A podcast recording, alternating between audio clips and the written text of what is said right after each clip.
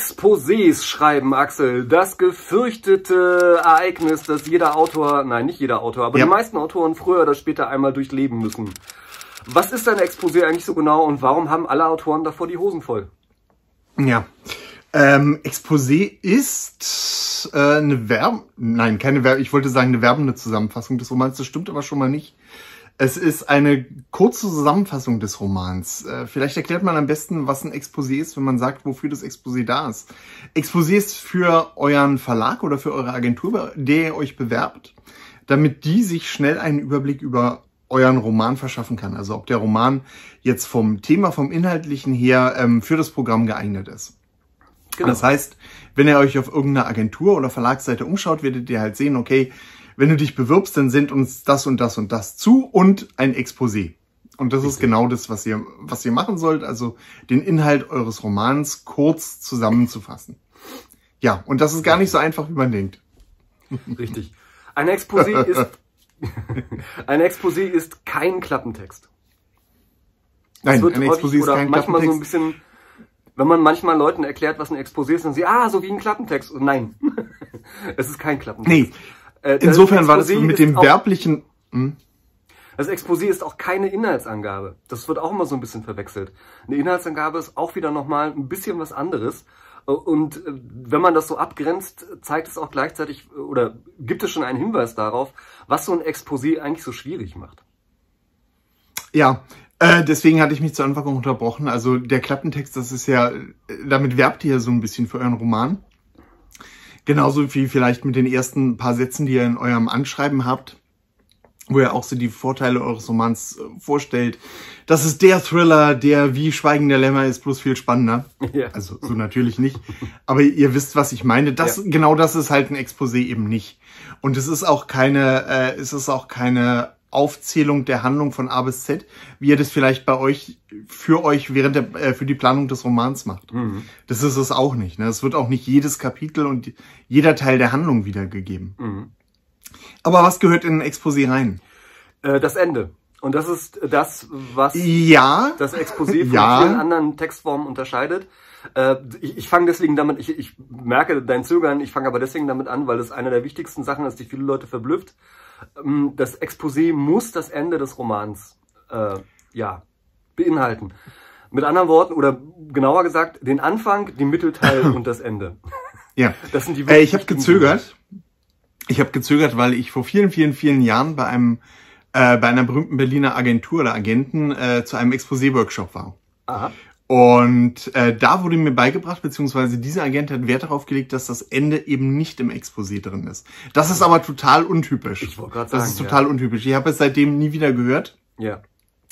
Ähm, Das. Aber ihr habt ihr habt jetzt mal gehört, dass es zumindest einen Menschen auf der Welt gab, der im Exposé kein Ende haben wollte. Ansonsten ist das Ende gehört das Ende aber in euer Exposé rein, außer es wird euch ex explizit gesagt, macht es nicht rein, sonst langweile ich mich, wenn ich nachher euer Manuskript lese. ja, das. Aber nein, das Ende gehört mit rein. Okay, äh, das äh, bringt mich zu dem nächsten Punkt oder einem der anderen wichtigen Punkte zum Thema Exposé. Ein Exposé ist das, was die Agentur oder der Verlag von euch gerne haben wollen. Äh, Ja. Oder es muss so beschaffen sein, wie die Agentur oder der Verlag es gerne haben wollen.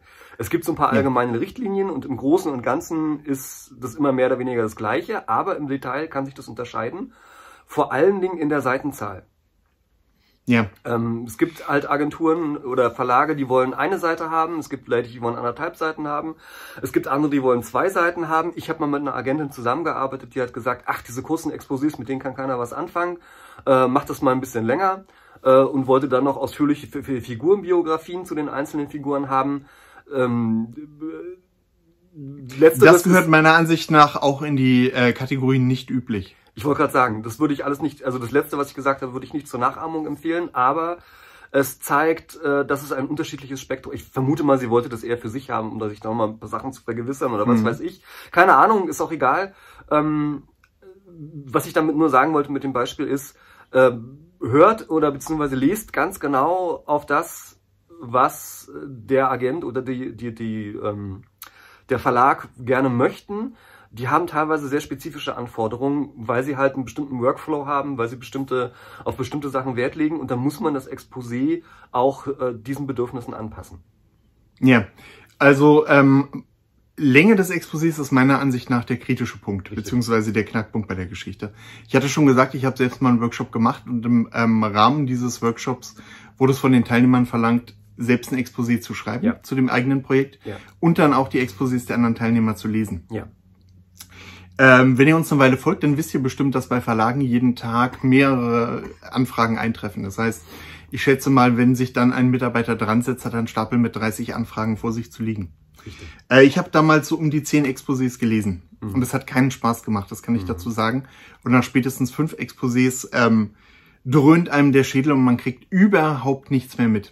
Mhm. Das heißt, mein Tipp wäre, wenn ihr eine, wenn ihr im, äh, in dem, in dem, auf der Website des Verlages liest, das Exposé soll zwischen ähm, drei und fünf Seiten lang sein, dann schreibt ein drei Seiten Exposé. Ja. Ähm, aus eigener Erfahrung kann ich nur sagen, je kürzer das Exposé, desto besser. Mhm. Meine Exposés waren immer relativ kurz ähm, und das hat nicht geschadet. Also es wurde dann zumindest noch ein Manuskript angefordert. Was heißt, das Exposé war gut genug. Ähm, was dazu noch zu sagen ist, eine Frage, die ganz oft aufkommt. Mit Seiten sind doch nicht Standard-Manuskriptseiten gemeint. Das kriege ich doch nie, da kriege ich doch niemals den Inhalt meines Romans unter. Doch, mit Seiten sind Standard-Manuskriptseiten gemeint. Das heißt 30 mal 60 Zeichen und nicht mehr. Und das ist verdammt kurz. Ja, das ist super kurz. Und das ist auch das, wo bei jedem Autor erstmal so die Selbstschutzmechanismen einsetzen und genau das passiert, was du gerade gesagt hast. Ne? Nein, das kann ich ja nie. Mein Roman hat 800 Seiten. Wie soll ich das auf anderthalb Seiten irgendwie zusammenfassen? Völlig unmöglich.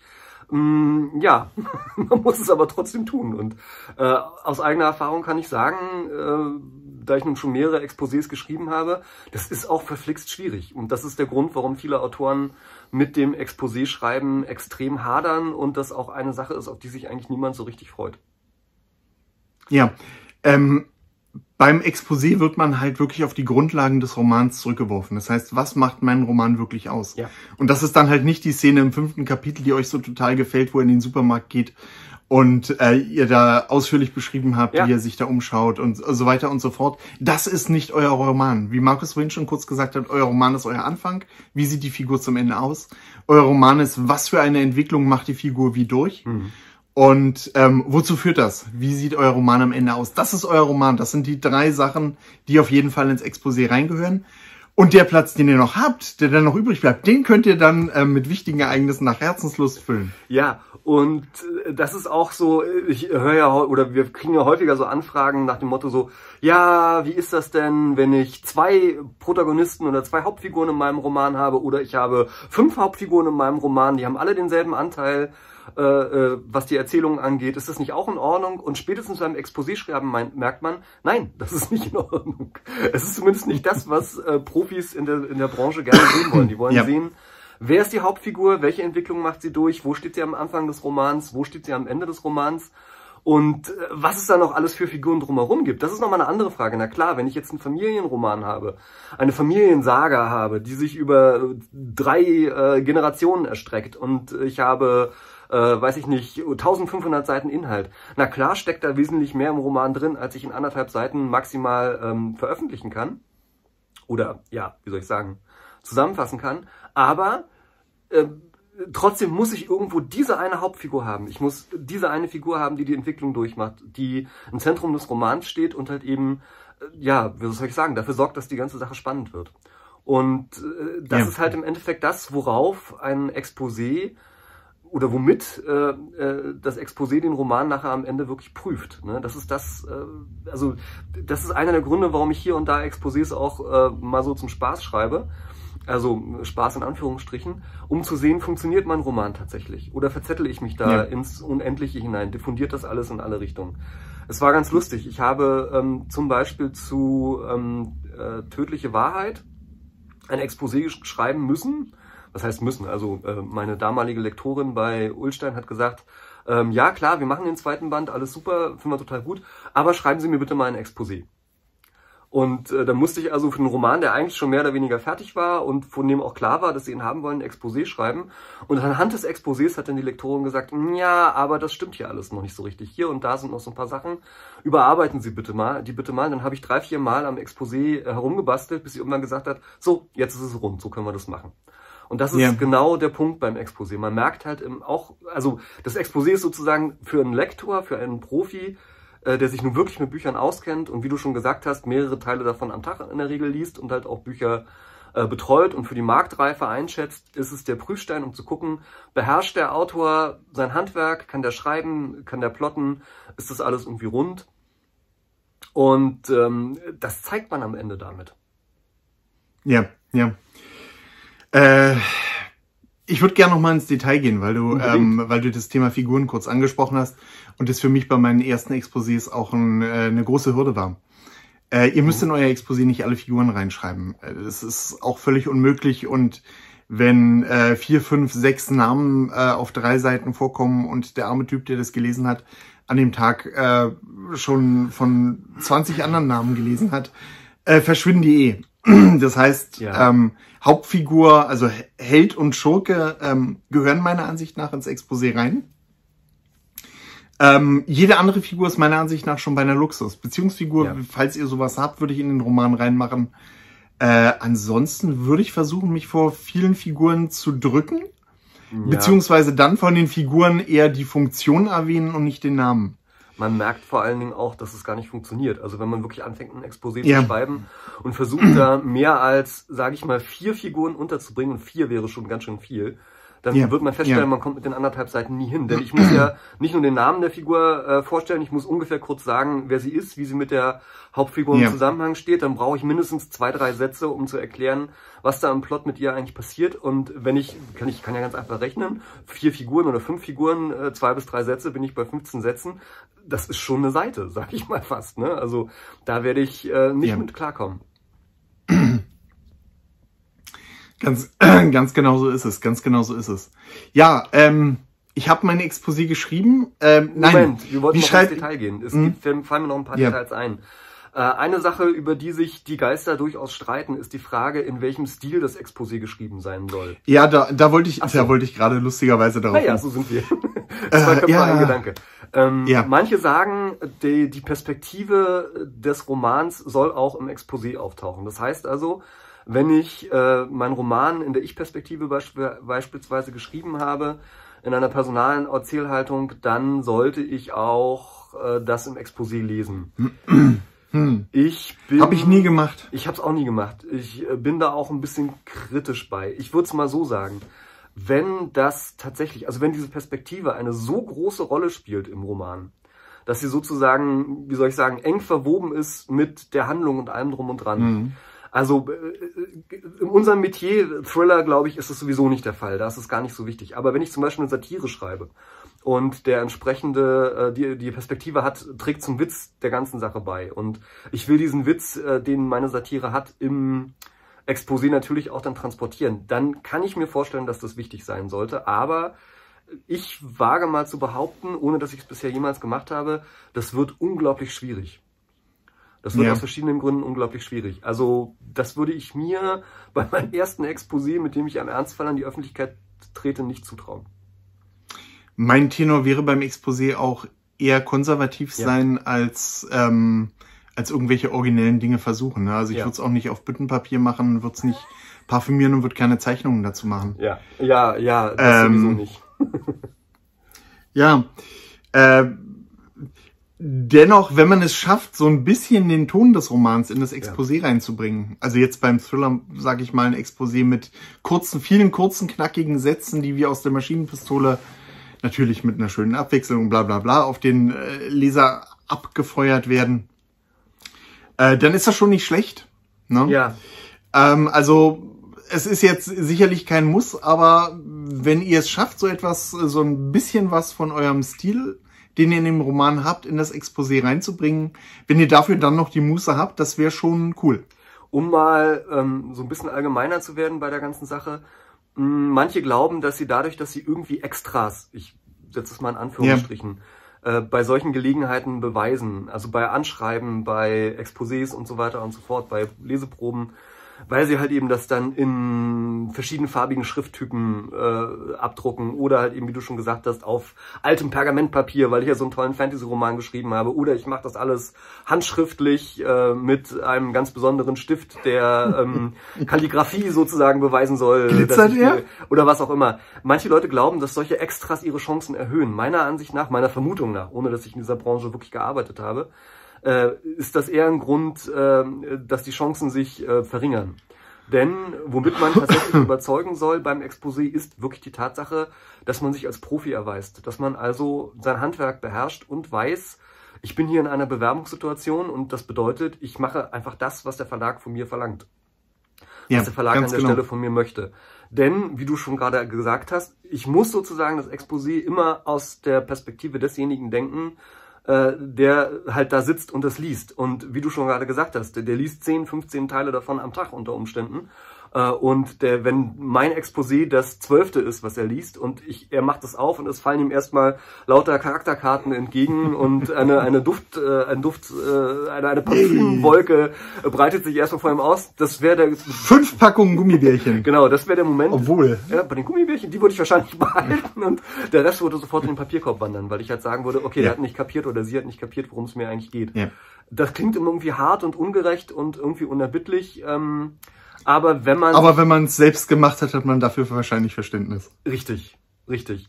Äh, Und ich sag's mal so, also als jemand, der ja durchaus häufiger jetzt in meinem Brotjob in der Situation Ja. ist, dass er Texte lesen muss und das am Fließband und beurteilen muss, wie sie sind, alles, was da irgendwie an Schnörkel, Extras und sonst irgendwas dabei ist, das macht einfach keinen Spaß, äh, weil es im Endeffekt den, den Workflow sozusagen äh, behindert. Ja, unterbricht. Und genau, und das ist, äh, vielleicht verzeiht man das, wenn man halt sieht, ah, das ist irgendwie besonders toll oder was weiß ich, aber ich würde mich einfach nicht drauf verlassen. Ja. Ich würde mich nicht drauf verlassen. Wie schreibt man Exposés? Ja. Ähm, ich fange bei mir bei mir sieht so so aus, dass ich mir so ein paar wichtige Sachen raussuche. Wir hatten schon drüber gesprochen, Anfang Ende Mitte. Mhm. Ähm, da munter drauf losschreibe, mehr oder weniger, und dann irgendwie so sechs, sieben Seiten habe. Ja. Mit etwas Glück. Ja. Mit etwas Glück. Und dann beginnt bei mir zumindest so ist mein Workflow ein Kürzungsprozess. Ja. Und der ist ziemlich radikal und der tut echt weh. Und äh, bei jedem Satz, den man rausschreibt, hat man das Gefühl, verdammt, versteht ihr denn überhaupt, worum es in meinem Roman, in meinem grandiosen Roman überhaupt geht, wenn ich diese eine Szene, die mir so total ans Herz gewachsen ist, weglasse. Ja. Und es ist echt schmerzlich und ich denke, das ist auch einer der Gründe, warum viele Autoren äh, vor dem Exposé-Schreiben so zurückschrecken. Ja. Äh, und dann kommt eigentlich noch der mindestens genauso wichtige Prozess, nein, wichtigere Prozess. Man sucht sich jemanden, der sich verdammt gut mit dem Schreiben auskennt. Ja. Also ich suche mir dich und du bekommst dann mein Exposé, äh, mein Exposé zu lesen. Ja. Und das ist dann, das ist dann so die eigentliche Nagelprobe, ob dann das, was man zustande gebracht hat, noch irgendwie verständlich ist. Ich mache es ein bisschen anders, aber ich würde auch nicht Ja. sagen, dass ich da erfolgreicher bin als du oder so. Man muss da vielleicht auch die Methode finden, äh, die zu einem passt oder so. Ich stelle mir einfach ein paar Fragen. Ähm, Mhm. Ich frage mich, wer sind die Hauptfiguren? Ähm, was ist der Konflikt? Äh, wie sieht das Setting aus? Was will die Hauptfigur? Was will der, was will der Schurke? Ähm, und die beantworte ich dann erstmal und dann versuche ich um diese Sätze herum, die dann dabei entstehen, ähm, mein Exposé halt irgendwie zu basteln. Aber ich lande dann Ja. auch, also ich lande nicht bei sechs, sieben Seiten oder so, ich lande meistens bei vier, drei, vier, fünf Seiten irgendwie. Und äh, aber dann beginnt genau das gleiche wie bei dir, das harte Kürzen. Bei sechs, sieben Seiten lande ich inzwischen, zu, lande ich inzwischen zum Glück auch nicht mehr. Ja. Äh, so sah aber mein erstes Exposé aus. Ja, Weil ja, ich, mein äh, weil ich da auch nicht mit Manuskript, ja, weil ich da auch nicht mit Manuskriptseiten irgendwie gearbeitet hatte, sondern so munterflockig runtergeschrieben hatte und das Ganze dann in Manuskriptseiten gesetzt habe und dann einen Herzinfarkt bekommen habe, als ich gesehen habe, wie viele Manuskriptseiten das sind. Ja. Richtig. Richtig. Also. Äh, Setting ist nochmal ein guter Punkt, entschuldige, dass Hm. ich da nochmal einen Schritt zurückgehe. Klar, wenn ihr einen Fantasy-Roman geschrieben habt, der ja auch dann irgendwie vom Setting lebt, dann ähm, ist euer Setting sozusagen eine Figur. Das gehört dann auch auf jeden Fall mit rein. ähm, ja, Nur aber, so als kurze Anmerkung noch. aber ich glaube, ähm, das wäre jetzt meine These, da würde ich dir ein bisschen widersprechen. Mhm. Das Setting spielt bei jedem Roman eine Rolle. In der Regel wollen, glaube ich, äh, Lektoren gerne wissen, wo spielt der Roman denn eigentlich. Ja, natürlich, Ne? natürlich. Also klar. ich meine, Mhm. Also wenn jetzt, äh, also wie es bei mir halt der Fall ist, meine Romane spielen bis jetzt jedenfalls alle in Berlin und ähm, Berlin spielt jetzt aber keine Rolle in dem Sinne, dass es halt wie im Fantasy-Roman oder so ein ein unglaublich bestimmendes Element ist für die Atmosphäre ja. und für die Handlung, sondern es ist halt einfach eine, ein urbaner Hintergrund, muss man so zu sagen. Ne? Mhm. Das heißt, ich äh, lasse halt irgendwo im Nebensatz fallen, dass es Berlin ist und mehr muss ich dazu eigentlich auch nicht mehr sagen. Denn in der Regel gehe ich davon aus, dass Lektoren, wenn sie das denn lesen, wissen, was Berlin ist und was so eine Großstadt im Thriller so ungefähr für eine Rolle spielt. Aber tatsächlich ist es für äh, den spätere, die späteren Erfolgschancen eines Romans nicht ganz uninteressant, in welcher Stadt oder in welchem Setting er spielt. Äh, denn nicht umsonst gibt es sowas wie Regionalkrimis. Also das ist, äh, wo ein Roman spielt, ist für offensichtlich für einige Leser ein Kaufkriterium für einen Roman. Ja. Du meinst sowas wie noch ein Berlin-Krimi? Hm, Mülleimer. Ja, so, in der Richtung. ich wollte es jetzt direkt nicht sagen.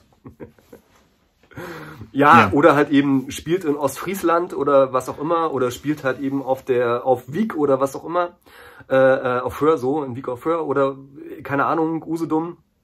Und dann wissen die so natürlich sofort, oh, Usedom-Krimi haben wir dieses Jahr schon zwei für die Sommersaison, brauchen wir keinen ja. Äh, Wollte ich sagen, das ist das ist genau das Wichtige für, für den Verlag. Ne? Also ähm, da und und ich denke, das ist auch so ein bisschen die Richtung, in die ein Verlag äh, plant. Ich meine, welcher Verlag will plötzlich ein Angebot aus acht Usedom-Remis haben, wenn es nicht einen gibt, der auf Sylt spielt? Richtig. Ähm, klingt jetzt irgendwie ein bisschen doof, gerade wenn man sowas geschrieben hat, aber ich denke, das ist so die Richtung, in die man denken muss. So ist es. Ähm, ja, das ist also so der nächste Punkt, ähm, weil wir haben ja schon formuliert, ähm, sowohl bei uns, also ich kann jedenfalls für mich sprechen, als auch wenn ich mit, mich mit anderen Leuten über das Exposé schreiben unterhalte, kommt früher oder später immer der Aufschrei so, nein, das ist doch alles unmöglich und ah, diese böse Verlagswelt und wozu zwingt sie mich? Und ähm, man kann diese Haltung natürlich einnehmen und äh, natürlich, also bei jedem, äh, es ist, es ist, äh, es läuft auf dieses alte Prinzip Kill Your Darlings hinaus. Ne? Also klar, alles, was ich irgendwie lieb gewonnen habe an dem Roman, alles, wovon ich glaube, dass es das Besondere und das ganz Tolle ist, äh, das äh, taucht im Exposé auf einmal nicht aus, äh, auf, aber ähm, man kann da lange drüber hadern, aber so ist das Business halt nun mal. So ist das, yeah. so ist die Gesetzmäßigkeit. Und ich muss, wie gesagt, auch nochmal aus eigener Erfahrung sagen, ich äh, schreibe, wie gesagt, durchaus hier und da manchmal ein Exposé, wenn ich zum Beispiel beim Plotten nicht weiterkomme oder wenn ich den Plot fertig habe, mir aber nicht sicher bin, ob er gut ist, dann fange ich an, mal aus eigenen Stücken ein Exposé zu schreiben. Da bin ich dann nicht ganz so hart, aber ich äh, gehe mal so in die Richtung und gucke, wie lässt sich das zusammenstreichen. Und wenn ich damit ganz, ganz, ganz große Probleme habe, dann merke ich häufig, dass mit meiner Handlung einfach was nicht stimmt und dass auch mit meinen Figuren was nicht stimmt. Ja. Und dann, also ich habe zum Beispiel mal bei einem Roman, der aber äh, dann nichts geworden ist, warum wohl, äh, habe ich gemerkt, ähm, ähm, ich, meine Hauptfigur hatte ein Kind. Und ich habe dieses Kind ins Exposé nicht reingekriegt. Ich wusste nicht, äh, wie ich das vernünftig irgendwie einbauen soll. Und dann habe ich festgestellt, das Kind ergibt keinen Sinn für die Handlung, obwohl es für mich irgendwie wichtig war, diese, diese Beziehung irgendwie aufzuzeigen. Aber für die eigentliche Handlung, worum es eigentlich ging, hatte das keinen Sinn. Und dann ist das Kind rausgeflogen aus der Handlung. Und sowas kann man halt merken, wenn man sich mal an so ein Exposé setzt und diesen schmerzhaften Prozess durchmacht. Ja. Ja, ich möchte die Folge heute nicht beschließen, ohne einen lieben Autorenkollegen zu erwähnen. Hans-Peter Röntgen. Meine Idee gewesen, genau. Hans-Peter Röntgen. Ähm, er ist selbst Lektor. Mhm. Nee, Lektor? Lektor. Lektor, ja. ähm, da auch im Verband aktiv und er hat sozusagen die Standardwerke zum Thema Exposé-Schreiben rausgebracht, den Namen mir jetzt ums Verrecken nicht einfallen Vier Seiten will. Aber Hans-Peter, glaube ich, ne? Vier Seiten für, ja, genau, das kann sein. Und dann gab es irgendwie noch einen zweiten Band dazu, ne? Wenn ich mir recht entsinne. Wie auch immer. Entschuldigung, die Bücher zeichnen sich dadurch aus, dass er da ähm, verschiedene Exposés vorgestellt hat. Ja. Von verschiedenen Autoren. Und da seinen Senf jeweils dazu, da, äh, dazugegeben hat. Und das ist wirklich was, ähm, was man sich mal anschauen sollte. Gerade auch um zu sehen, mhm. äh, wie Exposés aussehen können. Also dieses Buch von, von Hans-Peter möchte ich mhm. auch nochmal noch mal wärmstens empfehlen. Man lernt nämlich nicht nur über das Exposé schreiben ganz, ganz viel, sondern man lernt über das Schreiben prinzipiell ganz, ganz viel, weil ja. er halt wirklich ja. ganz klar zeigt, woran scheitern die Exposés, die Figuren sind nicht klar genug, die Beziehungen sind nicht klar genug, der zentrale Konflikt ist nicht klar genug und man wird sozusagen mit der Nase drauf gestoßen, was mit so einem Roman alles nicht funktionieren kann, woran es sozusagen scheitern kann, dass der Roman am Ende wirklich spannend ist ja. und vor allen Dingen, was auch nochmal super ist, was wir jetzt hier im Podcast gar nicht so leisten können, er zeigt auch nochmal sprachlich auf, was da alles schiefgehen kann. Ne? Also, dass man ja. die falschen Verben benutzt, dass man zu viele Adjektive benutzt, was auch immer. Ähm, das zeigt er da ganz genau auf und das ist wirklich wichtig. Das ist wirklich wichtig. Das ist ein ganz hervorragender. Wobei, äh, wobei es eigentlich genau umgekehrt ist, weil er zeigt nicht auf, was schiefgehen kann, sondern wie es richtig ist, Ja. weil es sind alles Exposés namhafter Autoren, Ja. die es dann auch zum Buch gebracht haben. Und das finde ich dann auch nochmal ganz besonders interessant, weil zwischen den verschiedenen Exposés eine riesen Bandbreite liegt. Ja. Also da sieht man auch, dass äh, Exposé-Schreiben halt auch in gewisser Weise Kunst ist. Ja, haha. Wenn es noch irgendetwas gibt, was ihr zu dem Thema wissen wollt. Und ich bin mir sicher, dass es etwas gibt, was uns zu diesem Thema wissen will. Ja. Das ist eines der kompliziertesten, schmerzlichsten und, ähm, ja, wie soll ich sagen, mh, unsicher- gleichzeitig eines der wichtigsten Themen. Ja, genau, eines der wichtigsten Themen, dass man überhaupt in seiner, also man muss sich um, früher oder später einfach mit Exposé schreiben beschäftigen, wenn man Autor sein möchte. Selbst als Ja. Self-Publisher bin ich mir ganz sicher. Ja, ich hätte gerade gesagt, das wäre so für mich das Argument, Self-Publishing zu machen, weil ich dann eben kein Exposé schreiben muss. Naja, man Aber muss wie Marco nicht. schon gesagt hat, hm? Man muss es nicht, aber es wäre besser, man tut's. ja, aber wie Marco schon gesagt hat, ein Exposé ist auch ein cooles Tool, um zu schauen, ob der eigene Roman funktioniert oder nicht. Richtig. Ja, ich bin froh, dass ich schon lange kein Exposé mehr geschrieben habe. Ich grusel mich schon davor, das nächste Exposé zu schreiben, Markus. Ich habe erst vor kurzer Zeit, relativ kurzer Zeit, eins geschrieben. Und hat Spaß gemacht? Ähm, äh, ja, ja. Ja. Also Spaß ist das Ah, falsche Wort. Wahnsinn. Was macht schon Spaß? Wahnsinn. ähm, ich wollte gerade sagen, ich, ich bin Lehrer und Familienvater, was hat Spaß in meinem Leben zu suchen? Nein. Ähm, äh, es, es war auf jeden Fall wichtig. Sagen wir es mal so. Also es hat, äh, es hat mir wiederum einige Sachen gezeigt, ähm, die nicht gut liefen. Zum Zahnarzt zu gehen ist auch wichtig. Richtig, macht aber keinen Spaß. Ja, ähm, wenn ihr weiter, so, wenn ihr noch mehr solche tollen Sprüche hören wollt, Lebensweisheiten Ja. von den Schreibdilettanten, Ja. könnt ihr uns abonnieren Wir irgendwo. sollten anfangen, ein Poesiealbum, wie heißen diese Teile? Ja. Wo man Sprüche fürs Poesiealbum lesen kann? Poesiealbum. Hattest du sowas früher? ich hatte nie ein Poesiealbum. Ich, Ich die, auch nicht. Ich fand die Ich- immer doof. Ich hatte immer Angst, Total dass Sarah keiner reinschreiben möchte. nee, Ich hab immer, hatte immer Angst, sowas zu kriegen. Damals gab es noch kein Internet, da konnte man sich noch nichts irgendwie von einer klugen Website runterholen. aber ich habe den Eindruck, dass Entschuldigung. Poesieschreiben noch irgendwie ein Ding ist. Also zumindest in so jüngeren Echt? Jahren. Ja, Ach du Scheiße. ja. Ach du Scheiße. Äh, ist das heutzutage was anderes aus einer Sammlung äh, von den besten zehn Suchergebnissen von Google?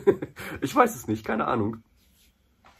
Ich kann es mir nicht vorstellen. Aber es kommt von Herzen. Das ist wahrscheinlich- Das ist das Wichtige an der Sache. ist wahrscheinlich sowas wie die Sprüche zum Geburtstag, äh, Reden zum Geburtstag, die auch Ja. alle aus dem Netz stammen. Ja. Ich weiß Ja, nicht. Ich so sind die Rede zu meinem. Geburtstag bekommen, Axel. Ich nicht? Nee. Mir zu Weil meinem du bist zu Anlass. jung. Das einzige war. das, du meinst die. Nee, lassen wir das. Ähm, die einzige Rede, die ich jemals erfahren habe, war die Ja. zu meiner Hochzeit. Echt? Ja. Ich überlege gerade, ob das bei mir anders war. Nee, auch nicht. Und da war ich So überrascht. was. Ich hätte nicht damit gerechnet, dass es eine Rede zu meiner Hochzeit gibt, aber. Macht also nichts. unsere Hochzeit, Äh, wenn, ich du, ja sagen. wenn du den Literaturnobelpreis abgreifst, kriegst du eine Rede. Ja, und ich glaube, ich muss eine halten. Nee, ne? kannst du eine ich halten. muss eine Ja, halten, ja. ja. Mhm. Aber immerhin. Ich hatte gehofft, dass ich mein Leben hinter mich bringe, ohne jemals eine Rede halten zu müssen, aber naja. Hm. Ja, so ist das. Ja, bevor wir uns um Kopf und Kragen reden, machen wir doch einfach Schluss und verabschieden unsere Zuschauer und Zuhörer und sehen uns dann irgendwie nächste Woche wieder. Genau, bis dann. Schreibt schön. Tschüss, schreibt schön.